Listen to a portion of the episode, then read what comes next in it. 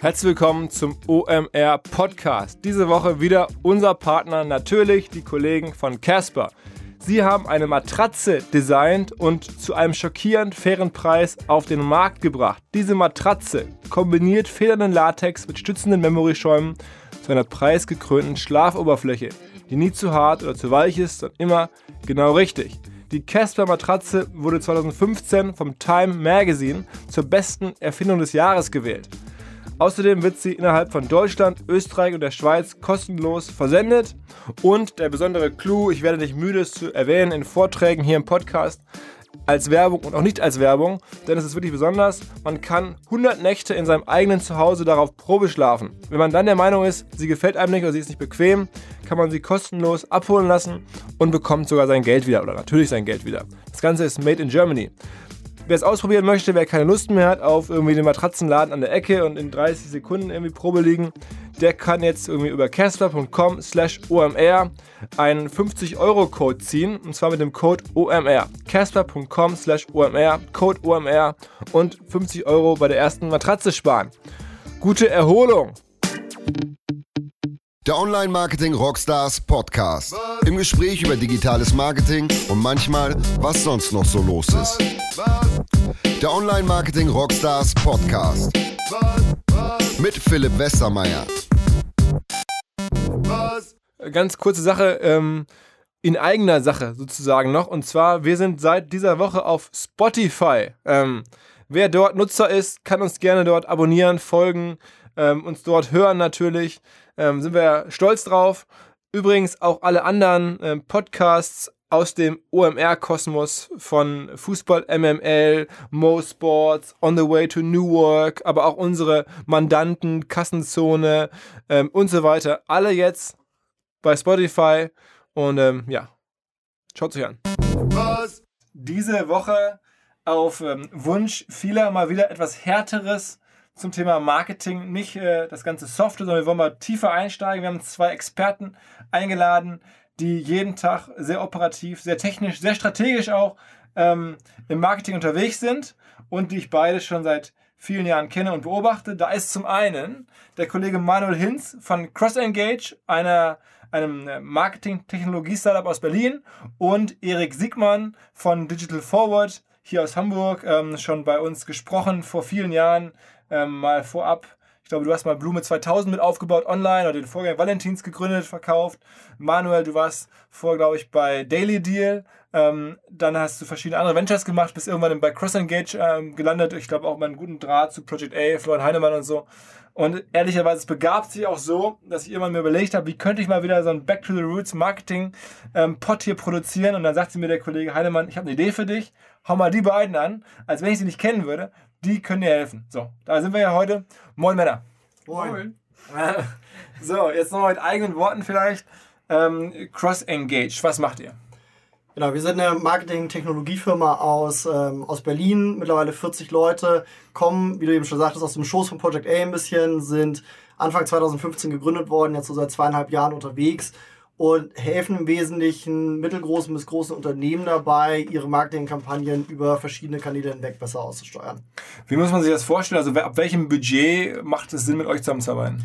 Ja, Budget kann man das gar nicht so sehr festmachen, weil Budgets ja häufig am Acquisition-Bereich hängen, also Neukundengewinnung. Und wir sind sehr stark im Bereich ähm, Aktivierung, Upselling, Cross-Selling, Reaktivierung unterwegs. Also mit den Kanälen E-Mail, Mobile Push, SMS, wo meistens nicht die riesen Budgets reinfließen, sondern es hängt ja meistens eher am Reifegrad, äh, welche Firmen für uns spannend sind. Also das kleine Startup, was gerade anfängt, E-Mail-Marketing zu machen, für das sind wir ein bisschen sozusagen überdimensioniert, sondern aber wenn man dann in den Bereich kommt, dass man schon mehrere Kanäle bespielt, E-Mail, Mobile Push, On-Site und sagt, das alles müsste ich mal aufeinander abstimmen, dann sind wir die Richtigen, mit denen man mal sprechen sollte. Okay. Und ähm, Erik, du ähm, bist unterwegs. Ich glaube, ein Produkt, was ihr anbietet, sind Marketing Audits, also wo du dir mit deinem Team anschaust, was machen bestimmte Firmen im Marketing und ist das so richtig sinnvoll? Und wenn ich es richtig verstanden habe, bist du noch häufiger, jetzt glaube ich gar nicht auf, auf kommerzieller Basis, aber immer wieder auch ähm, äh, Hinweisgeber, dass man Cross-Engage gut benutzen kann. Also ich weiß nicht, ob ich ein Hinweisgeber für Cross-Engage äh, bin, aber die, ähm, wir haben oft die Situation, dass wir nach so einem Audit feststellen, dass gerade die Disziplin im Bereich Bestandskunden, Veredelung, überhaupt der ganze CRM-Bestandskundenkomplex ähm, deutlich untergewichtet ist. Ähm, das ist ähm, eine ganz häufige Beobachtung. Das ist in, gerade in Verticals, wo vielleicht der Margendruck in, in der Vergangenheit nicht so groß war oder der Wettbewerbsdruck nicht äh, so groß war oder weder noch, ähm, dass die akquisitorischen äh, Maßnahmen, also gerade im Search, im Display etc., dass das eher ein bisschen überproportional ähm, äh, aufgesetzt ist, äh, also sehr, sehr viel aufmerksam geht, reingeht, während in, in alles, was eher in den Veredelungsprozess, also wie kann ich bestehenden Kunden noch besser äh, meine Dienstleistungen oder meine Produkte anbieten oder wie kann ich den Lead-to-Revenue-Prozess äh, deutlich besser machen, dass da sehr oft zu wenig Ressourcen im Sinne von Intelligenz, von, von Aufmerksamkeit, von Technologieintegration äh, reingesteckt wird, womit dann große Potenziale verschenkt werden. Okay.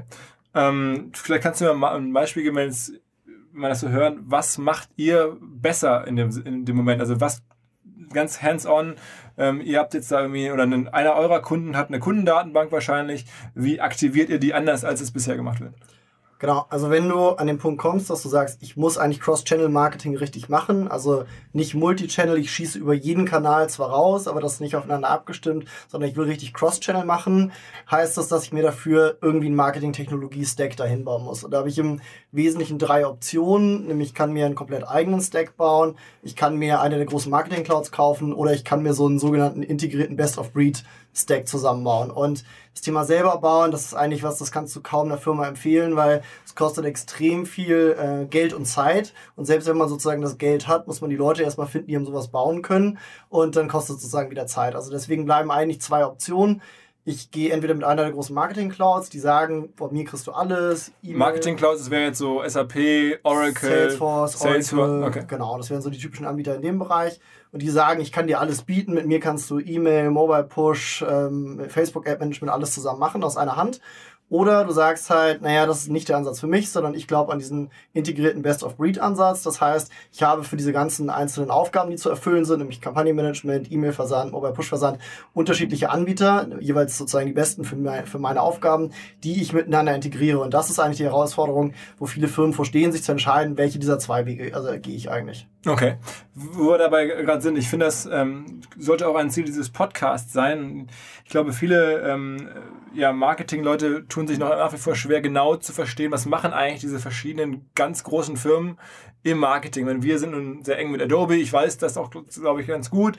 Ähm, aber vielleicht könnt ihr mal so ein bisschen die großen Namen durchdeklinieren, weil ihr euch da ja noch sehr gut auskennt.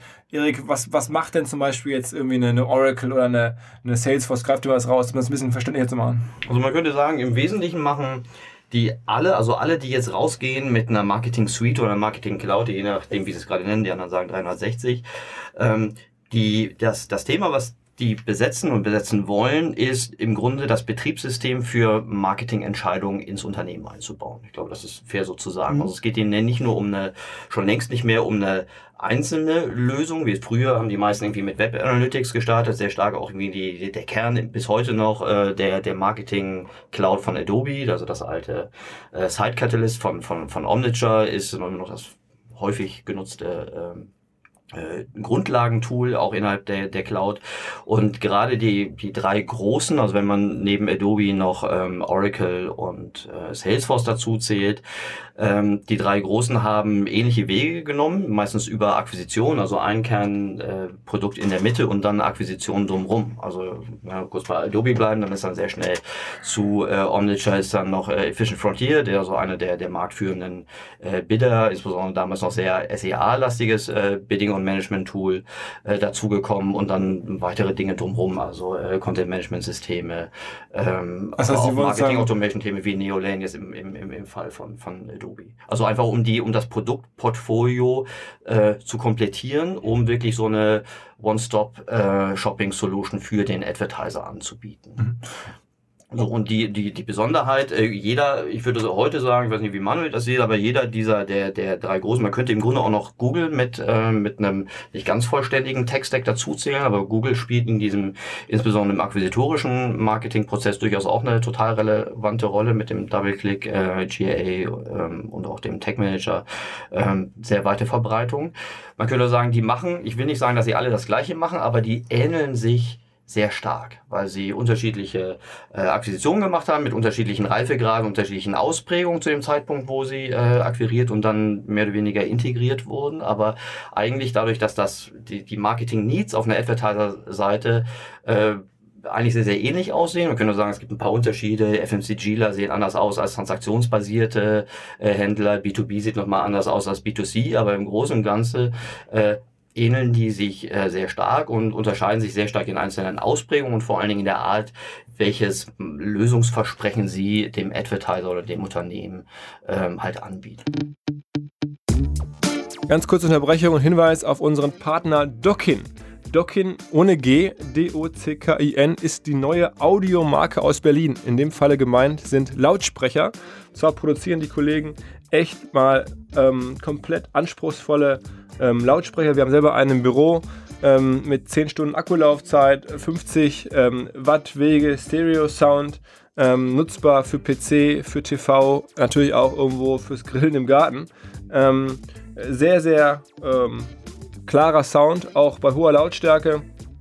integrierte Powerbank, alles mögliche, echt gute Produkte. Das Produkt, das aktuell im Fokus steht, heißt Dockin Define. Also Dockin, dann das D und dann Fine, F-I-N-E. Ähm, alles über die Marke, über die Produkte unter dockin.de, also D-O-C-K-I-N.de. Da gibt es mal richtig abgefahrene Lautsprecher.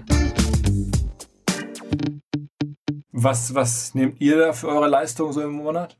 Ähm, das ist bei uns abhängig von der Datenmenge. Also anders als bei den Marketing Clouds, die preisen sehr stark neben monatlichen Grundgebühren auf Messaging-Volumen. Also wie viele Nachrichten versende ich über E-Mail, Mobile Push, SMS. Was wir nicht für so ganz sinnvoll halten, weil das sozusagen der Vertriebler darauf incentiviert ist, die Firma dazu zu bringen, möglichst mehr zu versenden. Aber sozusagen mehr Versenden ist für den Nutzer vielleicht nicht unbedingt die schönste Erfahrung, weil er immer mehr Nachrichten bekommt. Und deswegen haben wir gesagt, das ist nicht unser Ansatz, sondern wir machen das auf Datenmenge. Und das ist dann so in Millionen und Milliarden Events, die man da hat. Ähm, muss schon sagen, wir sind da keine Einsteigerlösung, also wir liegen da eher monatlich im vier- bis fünfstelligen Bereich. Okay, das heißt, irgendwie so 10.000 Euro muss man sich ungefähr mal. Zu, kannst du ein paar Referenzkunden nennen, die mit eurer Lösung arbeiten? Genau, wie gesagt, äh, ganz passend auch für die zwei Arten von Kunden, die mit uns arbeiten. Ähm, eher ein bisschen klassisches Unternehmen, äh, die Deutsche Bahn, die mit uns arbeitet, oder die DB Vertrieb GmbH da sozusagen im Speziellen, ähm, die, äh, kann man sich vorstellen, schon eine Reihe von, von Tools im Einsatz hatten, die sie miteinander verbinden wollten. Auf der anderen Seite... Sind die Kollegen bei der Bahn wirklich so advanced Marketing-Guys? Haben die da so wirklich das genau gecheckt, was sie alles brauchen? Definitiv. Also die, die Leute, mit denen wir da arbeiten, die haben dann sehr gutes Verständnis davon, was sich da, sich da eigentlich sozusagen für Technologien zusammenbauen wollen. Und aber die würde man noch sagen, laut Eriks äh, Definition wäre doch auch eigentlich ganz gut dafür geeignet, mal so einen richtig großen Anbieter, so eine Oracle oder so eine Salesforce zu haben, oder? Ja, aber da gab es genau den Punkt, ähm, dass die gesagt haben, wir haben halt schon eine Reihe von Tools, die wir auch gut finden, wo über Jahre es auch schon eine Zusammenarbeit gibt oder auch gewisse Customizations und ähm, man die gar nicht so einfach austauschen kann. Und der andere, sozusagen Referenzkunde vielleicht aus HelloFresh, die mhm. ja noch sehr, sehr viel jünger waren und auch noch sozusagen sicherlich agiler gewesen wären darin, ihren Stack auszutauschen, die aber gesagt haben, sehr bewusst, für uns ist Online-Marketing Kernkompetenz. Und wenn wir da ganz vorne dabei sein wollen, ähm, sehr auch sozusagen komplexere Kampagnen machen wollen, immer die neuesten Kanäle nutzen wollen, dann müssen wir da ein Setup haben. HelloFresh macht ja nur Gutscheine, dachte ich.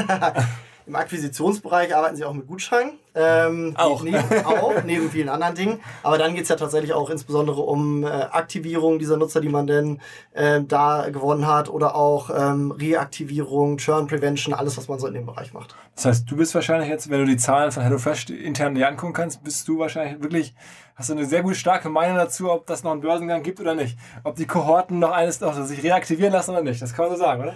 Äh, wir sind äh, zum einen ist Datenschutz für uns äh, echt wichtig. Also wir haben ja die Kundendaten sozusagen oder beschäftigen uns sehr stark mit, mit den Kundendaten unserer Kunden, aber nur in dem Sinne von, dass wir die für die halten. Also wir, wir vertreiben die nicht irgendwie oder gucken uns die an. Wir sind auch kein Analytics-Tool. Von daher könnte ich es dir tatsächlich gar nicht sagen mhm. ähm, und würde mich auch nicht dazu hinreißen lassen. Sag mal, ähm, eine Firma ist jetzt noch relativ wenig genannt worden, die mir auch immer auffällt. Unsere deutschen Kollegen von SAP. Äh, Erik, triffst du SAP mittlerweile viel äh, im Markt sozusagen?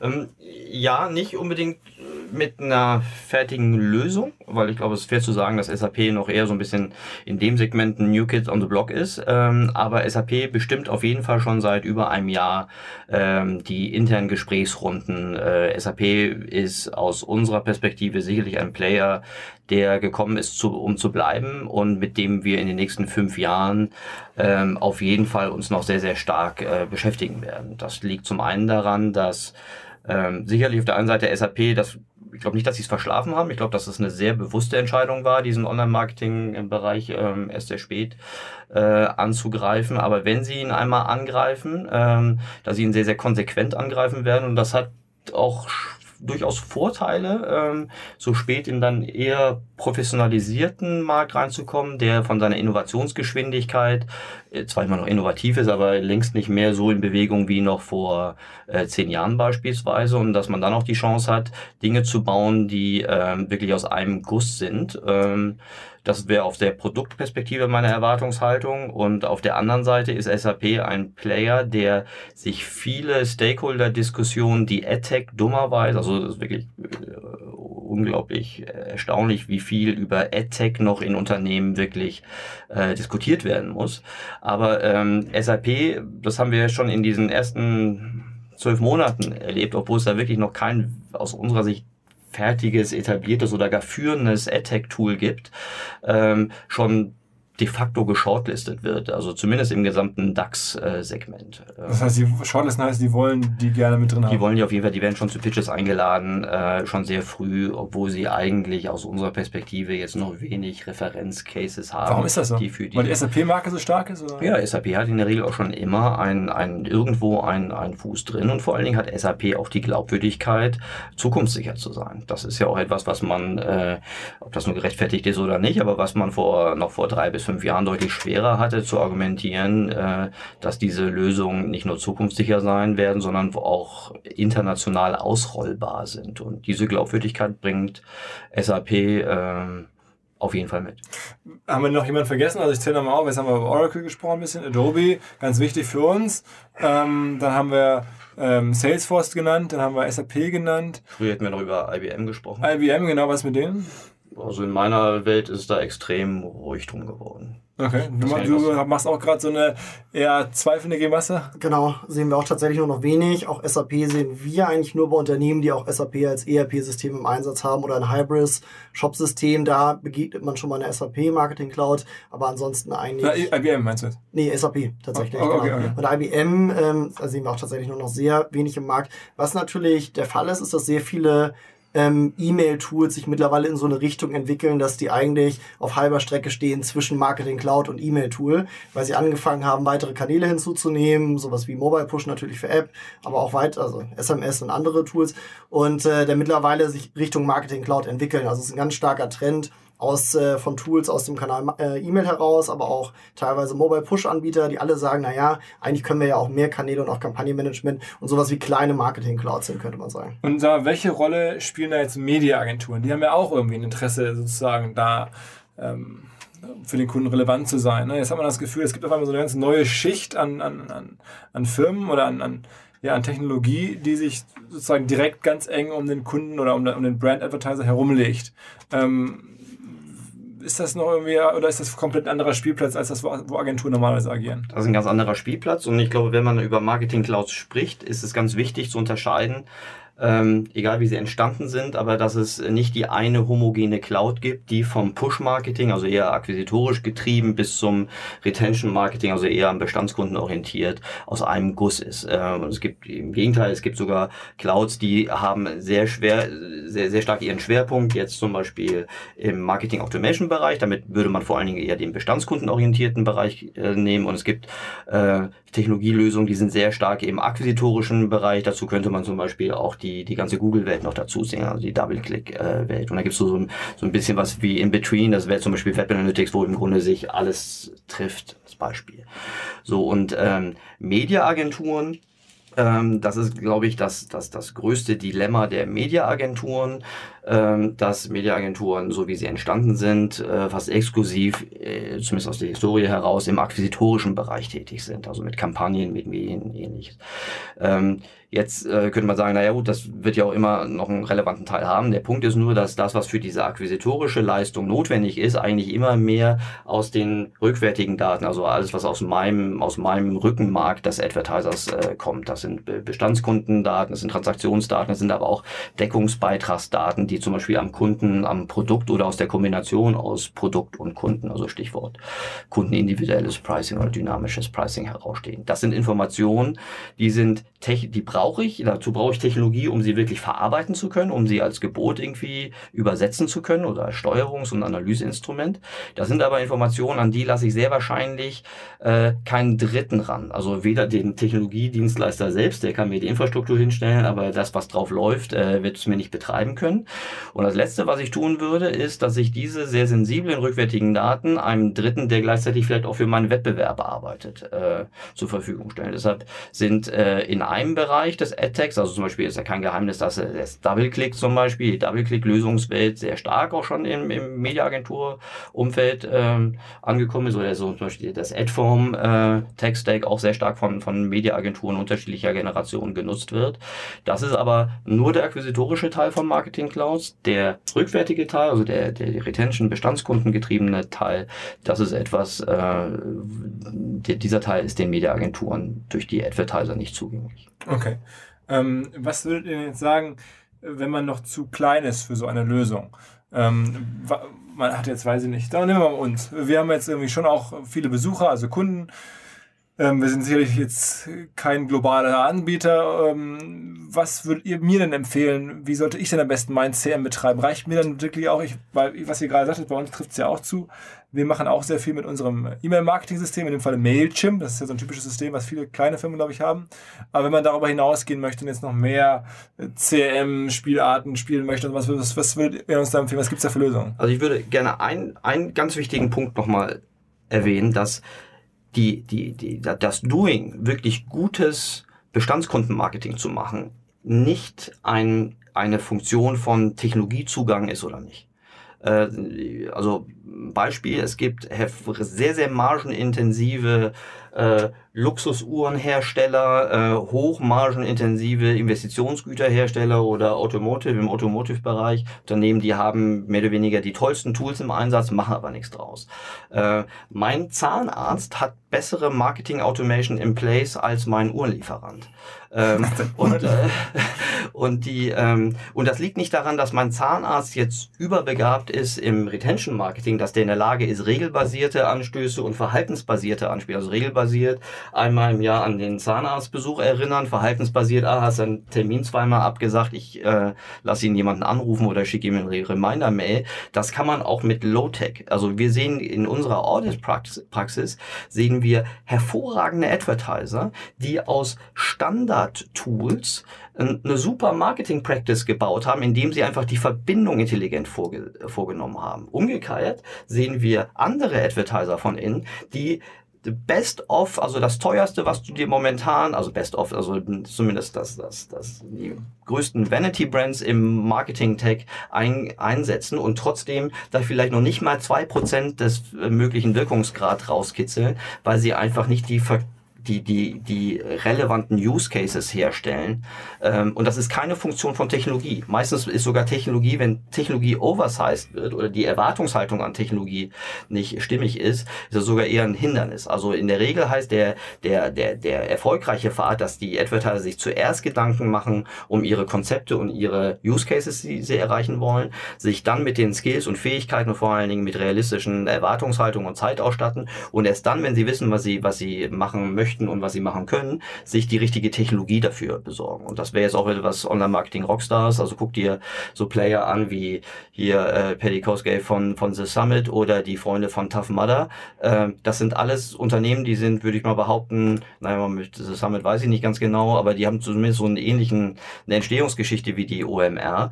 Ähm, und die nutzen einfach zur Verfügung stehende Marketingtechnologie, indem sie sie einfach intelligent einsetzen und ständig verbessern und weiterentwickeln. Und mich total hardcore nerven in dem Scheiß. ja, aber auch das ist eine Entscheidung. Äh, das Nerven ist natürlich die eine Sache.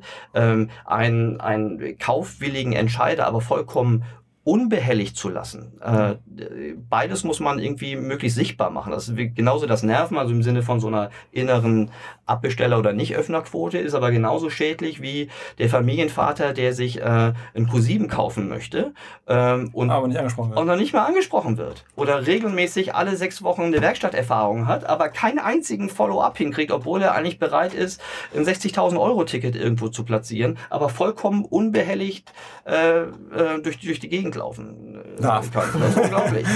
Und das zieht sich ja durch die ganze Welt. Ne? Guck dir an, versuch mal eine Heizung äh, in dein Einfamilienhaus äh, reinzubauen. Versuch mal äh, ein neues Armband für, für eine, eine Mittelklasse-Uhr zu besorgen. In diesem Segment ist äh, Licht und Schatten wahnsinnig weit auseinander und es ist nicht immer so, dass, die, dass das eine Frage von Geld ist, sondern es ist eher eine Frage von, von, von, von, von Klarheit, von Transparenz in den Prozessen und von, auch von Klarheit, was wirklich notwendig ist ist.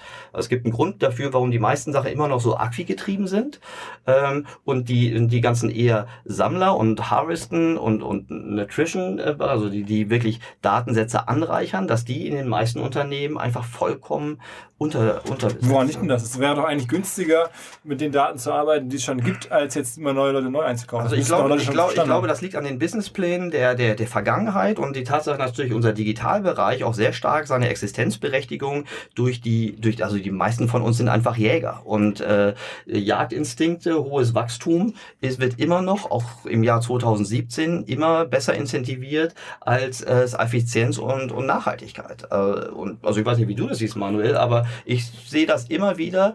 Es schließt sich ja nicht aus. Man könnte ja trotzdem auch in einem hervorragenden Pushy-Acqui-Prozess könnte man ja trotzdem noch exzellentes äh, Harvesten und Nutrition in der Bestandskunden. Also Harvesten und Nutrition meinst du sozusagen neue Kunden Neu pflegen? Be Bestandskunden einfach lassen. besser onboarden, wirklich segmentieren, besser ansprechen, statt ständig äh, Dynamitfischen zu machen und das sich im Grunde durch so eine Art nicht nachhaltige Abbestellerquote wieder reinzuholen. Noch eine Unterbrechung, aber es wird euch nicht schaden, denn es gibt einen super Gutschein und zwar für Zalon.de. Zalon ist ein Ableger von Zalando und zwar wird dort für euch ausgewählt, was euch gefallen könnte an Klamotten. Ne, man kriegt einen Fragebogen mit ähm, Marken, mit Größen, mit allem, was irgendwie äh, Notwendigkeiten, T-Shirts, Hosen, Sakkos, Anzüge.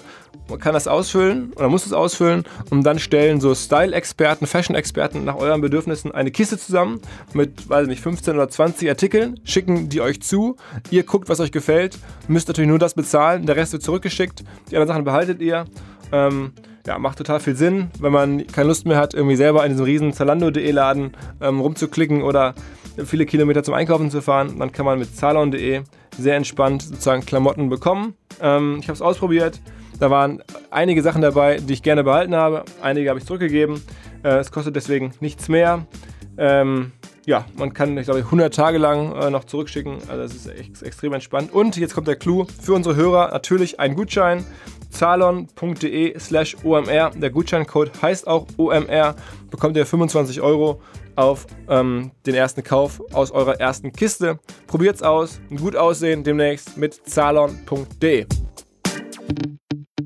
Ich kann Erik da nur zustimmen in dem Punkt, äh, was das Thema Tech angeht. Wir sehen das auch sehr häufig bei Firmen, die sagen, wir müssen unser Tool austauschen, das bringt's nicht. Meistens ist das gar nicht das Tool das Problem, sondern es gibt eigentlich drei Schichten. Es gibt einmal das ganze Thema Organisation. Da gehört sowas zu, wie habe ich eigentlich Leute, die die Tools bedienen? Habe ich den Management-Support für das Thema? Habe ich Budget dafür? Also wirklich sozusagen das und die Prozesse auch äh, und das ist das ganze Thema Organisation. Wenn das steht, brauche ich eigentlich die zweite Ebene Strategie. Ich muss mir nämlich erstmal Gedanken machen, wen spreche ich eigentlich an? Was sind die Personas? Welche Kampagnen sollten die bekommen, welche Inhalte sollten die bekommen. Also ich muss erstmal eine Idee haben, welche Kampagnen möchte ich eigentlich machen für welche Zielgruppe. Und dann brauche ich in der dritten Schicht die Tools. Das ist sozusagen für uns als Toolanbieter natürlich immer ein bisschen eine traurige Erkenntnis, aber wir sagen das auch ganz offen den Kunden. Also wir sagen auch, wenn ihr die oberen beiden Themen nicht gelöst habt, braucht ihr euch unten um das Thema Tool nicht kümmern. Und zu dem Thema On a Marketing Rockstar sozusagen, da den Tech-Stack macht total Sinn. Mailchimp ist sicherlich da ein sehr solides Tool, wenn man so in der Größenordnung ist. Ist ein gutes E-Mail-Tool immer sozusagen weiterhin. Auch die erweitern sich. Diese Tendenz Plugins, die es bei allen E-Mail-Tools gibt, auch weitere Kanäle hinzuzunehmen. Die haben ja zum Beispiel das ganze Thema Facebook und Instagram-Ads, glaube ich, dazu genommen, dass gerade, also dass du auch deine Zielgruppen, die du über E-Mail ansprichst, auch sofort zu Facebook weiterschieben kannst. Das heißt, damit kannst du schon eine ganze Menge machen. Und dann gibt's ja so ein bisschen MacGyver-Manier, kann man ja so auf solche Tools wie Zapier zurückgreifen und auch schon mal dafür sorgen, dass du andere Tools wiederum noch damit verbindest. Das heißt, so die, die kleine Version von dem, was wir mit Kunden machen, kannst du mit solchen einfachen Tools wie Zapier, wo du so ein Zap hast. Also wenn du sagst, immer wenn äh, ich jetzt eine E-Mail raussende an einen gewissen User, dann will ich in meinem CRM, was ja auch noch eine leichtgewichtige Lösung sein kann, wie Pipedrive oder so, nochmal einen Kontakt updaten, damit ich weiß, der Sales-Typ sollte ihn jetzt auch nochmal anrufen zum Beispiel. Ne? Mhm. Das heißt, du kannst ja auch sehr leichtgewichtig eigentlich schon so ein integriertes Best-of-Breed bauen. Wenn das dann aber nur irgendwann richtig eine gewisse Größe annimmt mit sehr vielen Kanälen, dann brauchst du da wahrscheinlich mal eine Stufe weiter. Aber zum Start ist das auch was, was wir vielen Startups, die zu uns kommen und sagen, hier Crossing Age, wo wir sagen, naja, ihr seid vielleicht noch ein bisschen früh, aber dann sind das auch so die typischen Empfehlungen, die wir denen geben, die eigentlich erstmal starten sollten. Mm, wenn man jetzt sagt, okay, ich habe jetzt hier gehört, CM zum Beispiel, E-Mail-Marketing ist ja auch sehr stark CM-basiert oder umgekehrt. Ähm, man möchte jetzt mal jemanden erleben, der es richtig gut macht und ist jetzt bereit, ob an das Produkt interessiert, ja oder nein, aber man will einfach mal aufgrund des Produkterlebnisses oder des Prozesserlebnisses sich mal irgendwo in Newsletter eintragen und dann mal sehen, ähm, wer einen da geil bespielt, sozusagen, wen würde denn da empfehlen? Also wo sollen sich jetzt die Hörer mal eintragen, um mal zu erleben, wie gut ist CM oder welches Produkt sollen sie mal kaufen, um mal äh, zu erleben, das Produkt nehmen wir mal raus, einfach nur, wie gut ist CM und wie gut ist Marketing auf der Bestandskundenbasis funktioniert. Wen würde denn da empfehlen? Ich würde ähm, Booking.com aus dem Hause Priceline ähm, als auch äh, Kajak aus demselben, also Sudo aus demselben Haus nehmen. Insbesondere, weil da nicht nur ähm, das Onboarding, die Newsletter-Push, das äh, Zusammenspiel aus Regel basiert. also du willst einen Flug buchen über Booking.com? Also nee, du willst ein Hotel buchen über Booking.com und kriegst dann in dem Moment in deiner, in deiner Facebook-Timeline extra jetzt Hotels in Düsseldorf für 39 Euro etc.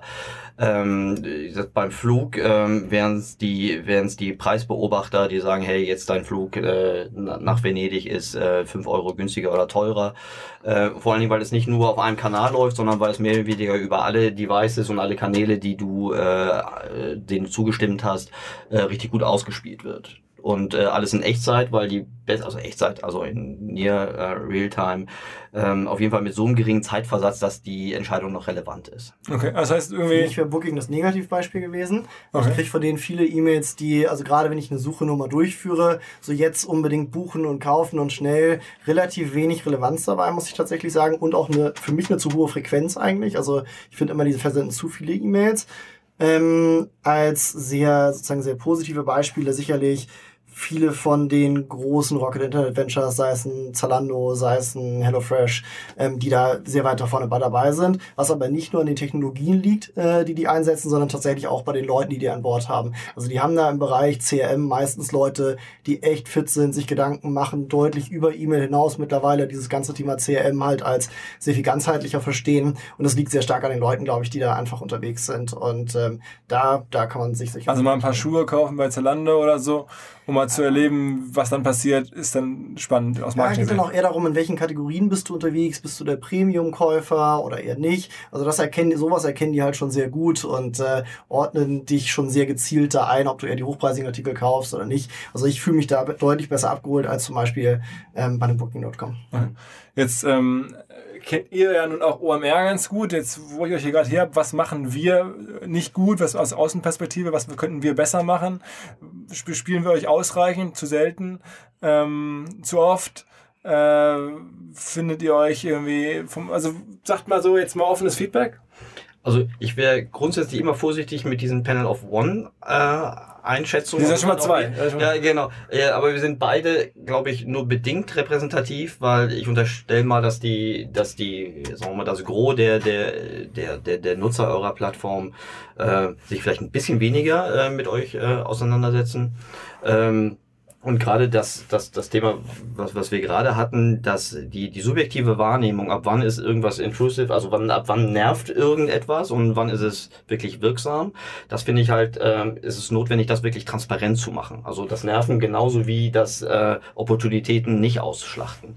Und deshalb würde ich auch um deine Frage zu beantworten, ich würde mir das nicht einfach nur rein von der Nutzer-Experience angucken, weil das, was Verhaltens, also wenn, wenn du Konsumenten fragst, wie sie ihre Wahrnehmung äh, artikulieren im Verhältnis zu, wie sie dann trotzdem noch klicken und kaufen, äh, da teilweise Welten dazwischen liegen. Ich will jetzt nicht sagen, dass man nicht mehr auf Nutzer hören sollte, ganz bestimmt nicht, aber ich würde immer sagen, dass man beides tun sollte. Also ich würde deine, deine, deine E-Mail-Practice, also ohne deine, deine Öffner- und Klickraten und Engagementraten zu kennen, niemals beurteilen und nicht aus dem Panel of One, auch nicht auf dem Panel von 25, sondern äh, möglichst, möglichst äh, beide Seiten äh, wahrnehmen. Ich hätte gesagt, das ist, äh, das ist alles guter bis, bis deutlich über dem Durchschnitt, insbesondere äh, für, für die, also auch nicht insbesondere gerade auch vor dem Hintergrund, dass sie natürlich äh, Fachleute anspricht. Äh, aus meiner Sicht, aber das ist vermutlich eine Budgetfrage, ihr seid in den, in den Retention-Sachen, die jetzt außerhalb der, der, der, also ihr seid sehr stark in den organischen Retention-Sachen unterwegs. Ich sehe euch jetzt wenig in, in Retargeting, Remarketing ähnlichen äh, Zusammenhängen. Da hätte ich jetzt so rein Bauchgefühl, dass ihr da noch ein bisschen konservativ unterwegs seid. Mhm.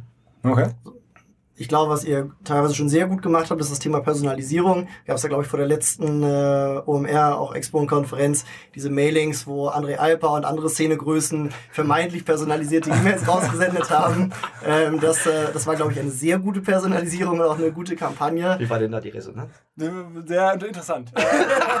Auf jeden Fall Top-Öffnungsraten, aber, aber auch irritierte E-Mails. Ja. Genau, und ich glaube, wo, wo es noch Potenzial gibt, ist einmal aus dem Videomaterial, was ihr von der Konferenz tatsächlich möglich habe, das noch mehr auszuschlachten und auch für Ad-Formate zu nutzen. Ich glaube, da, da kann man noch mehr draus machen. Und jetzt persönlich für die Konferenz am Mittwoch ähm, sozusagen, das macht Booking nämlich ja sehr gut und schon fast sozusagen zu viel das ganze Thema Urgency. Du verpasst was zu buchen. Also ich will Mittwoch kommen, habe aber noch kein Ticket gekauft. Dadurch, dass ihr mich noch nicht in eine Urgency gebracht habt, dass ihr gesagt habt, hier ist bald ausverkauft und, äh, und so weiter. Also ich glaube, da habt ihr auch noch äh, sozusagen Potenzial. Also ich werde natürlich noch ein Ticket kaufen, aber sozusagen heute ist äh, sozusagen noch zwei Tage hin und ich hatte noch nicht die Urgency, es zu kaufen. Da ist Booking.com mit. Gestern haben 500 Leute gebucht, nur noch zwei Tickets da und so weiter. Natürlich, da sind sie die Meister drin, muss man sagen. Gibt es denn da eigentlich, äh, äh, letzte Frage so langsam, gibt es denn da eigentlich irgendwelche Messungen oder Studien, die ihr kennt, ähm, zwischen genau diesem Urgency erwecken und ja. einer der Beliebtheit einer Marke? Weil mein Bauchgefühl ist immer, wenn du sowas machst,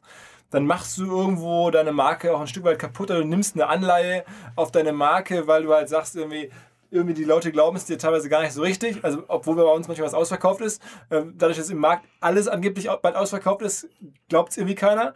Ähm, und man ist immer so ein bisschen unsympathisch. Irgendwie so, ey, jetzt schnell machen und so, das drängelt ein, das findet man nicht cool. Ähm, natürlich ist auch unsympathisch, wenn einfach wirklich voll ist und das hat, man hat jetzt keinem gesagt. Ähm, aber so, so diese Mischung zwischen den, den Menschen unter Druck setzen auf der einen Seite und gleichzeitig eine coole, liebevolle, warme Marke haben zu wollen, wie geht das? Also ich glaube, bei transaktionsorientierten Dingern machst du diese Verknappheitsnummer. Das ist die so alt wie Direktmarketing. Wenn du eine Marke bist, gibt es ja durchaus auch einen Unterschied zwischen das dem Moment, in dem es noch relevant ist, wie das Recap-Video 14 Tage nach der Veranstaltung ist halt doof. Das Recap-Video, so im Sinne von Fear of Missing Out, äh, am Nachmittag, das vorproduzierte, äh, das ist halt total relevant. Genauso gibt es auch so Mitteldinge aus Transaktion und Marke. Äh, nimm dir das alte Autobeispiel oder das Autobeispiel von vorhin. Es gibt äh, ein Autohersteller aus Europa, der ähm, sagt dir Versprechen, also Volvo in dem Fall, äh, Probefahrt garantiert innerhalb von vier Stunden. Der Prozess ist super, drei Klicks äh, und das funktioniert auch wirklich. Äh, das andere negative Beispiel, klassische deutsche, weit verbreitete Automobilmarke, jetzt gerade viel in den Schlagzeilen. Äh, da musst du über einen vierstufigen Prozess gehen, dann Händler auswählen, äh, ein Opt-in machen und wirst dann äh, innerhalb von einem Zeitraum, der dir nicht bekannt ist, äh, von deinem Händler kon kontaktiert. Das das ist jetzt auch nicht cool. Äh, daher sagt die Marke, die eher ist mir eigentlich gar nicht so wichtig, ob du eine Probefahrt machen willst. Mir ist vor allen Dingen wichtig, dass ich es meinem Händler ähm, äh, mundgerecht äh, besorge. Äh, deshalb glaube ich, Relevanz ist das eine diese, diese Verknappung ist eine Entscheidung, inwiefern du transaktionsbasiert sein möchtest äh, oder eher eine sympathische Marke. Und beides kannst du messen, indem du einfach auf einer Zeitstrahl Traffic versus Conversion irgendwie abträgst ähm, und dann für dich dann irgendwie die, die, die, die Kurven entsprechend dann kappst. Ja, also ich sehe halt, wenn wir da, sagen wir mal, auch, wenn auch zutreffend, da so Verknappungsmails machen, du hast auf jeden Fall eine, eine Abmeldequote. Ähm, und deswegen denke ich bei jedem Versand halt eigentlich immer drüber nach. Es gibt wahrscheinlich andere, die sind da noch viel leidenschaftsloser, die sehen halt den Umsatz, setzen ihn in Relation zur Neugewinnung einer E-Mail-Adresse und der Abmeldequote und sagen, okay, lohnt sich doch. Ähm, aber gut, also äh, das ist irgendwann auch vielleicht eine persönliche Philosophie, oder? Ich glaube, und ich glaube, es gibt in zeitlichen Aspekten gibt es halt mehr als nur Verknappung. Das kann auch die Aktualität sein oder die Relevanz einer, einer Handlung. Weil wenn du jetzt gerade dein, dein Trip nach Hamburg gebucht hast, dann sind natürlich in den nächsten, in den nächsten zwölf Stunden, Quatsch, ich würde sagen, in den nächsten zwei Stunden Flugverbindungen und Übernachtungsmöglichkeit rele relevant. Und das hätte ich gerne. Mhm. Im Google spricht ja irgendwie von diesen Magic Moments. Und äh, das ist natürlich ein Marketingbegriff, aber es gibt schon einen sehr, sehr kurzen, sehr, sehr relevanten Zeitraum Zeitraum, den man verschenkt, indem man äh, Prozesse dann nicht schon so orchestriert, dass man, dass man sie wirklich ganz schnell mitnehmen kann. Wenn man dann zu lange Batches hat, wartet irgendwann auf was, bis dann irgendwas fertig ist, dann ist es da, hat es der Kunde gar nicht mehr drauf. Und noch schlimmer ist ja dann irgendwie ihm was zu zeigen, was er schon längst gekauft hat oder wofür er sich schon längst, also zum Beispiel jetzt nochmal Preisoffs oder Early, also Preisoffs zu geben an, an Leute, die irgendwie ihr, ihr, Ticket schon gekauft haben, so normal. Das ist ja klar. Das wäre ja auch doof. Alles klar, äh, Männer, äh, das war sehr interessant, auch ein bisschen äh, sozusagen Hausaufgaben für uns. Übrigens, falls sich jetzt Leute fragen, sagen, Mensch, das war jetzt ja ein Werbepodcast. Es war kein Werbepodcast. Wir bekommen hier von keiner der Firmen, keiner, von, von keinem von euch Geld. Ja? Es ist so, ihr seid mir ja auch äh, quasi neutral empfohlen worden, auch wenn wir uns schon kennen. Oder ähm, das jetzt machen wir nicht jede Woche, sondern das ist äh, hier wirklich unpaid. Ähm, ich fand es aber spannend, diese Einblicke zu bekommen. Ihr seid nun in diesen Märkten unterwegs. Danke für die Auskünfte, ähm, Manuel, Erik. Ich hoffe, wir sehen uns die Tage irgendwo in der Branche. Wahrscheinlich bei uns auf der Demexco Party, wie wir wetten. Ähm, also, vielen Dank. Ciao, ciao. Danke dir. Bevor es vorbei ist, nochmal mein Hinweis auf die Freunde von Don Carne. Nur das beste Fleisch. Wer von euch gerne grillt, gerne Fleisch isst, dem sei der Online-Fleischshop doncarne.de ans Herz gelegt. Ähm, hab da selber schon einige Sachen von essen dürfen. Schmeckt super. Es kommt schnell. Einhaltung der Kühlkette. Ähm, verschiedenste Fleischsorten, die man sonst überhaupt gar nicht bekommen kann, mal so eben. Ähm, ich würde euch empfehlen, einfach mal drauf zu schauen. Ähm, dann haben wir natürlich auch wieder hier einen 15% Rabattgutschein auf die erste Fleischbestellung unter doncarne.de slash omr. Der Rabattcode ist hier OMR15. Probiert es aus, schaut einfach mal, was man dort an leckeren Sachen bekommen kann. Ähm, gesund ist es natürlich auch. Ähm, ja, ich würde mich freuen. Don Carne, äh, Fleisch online nach Hause.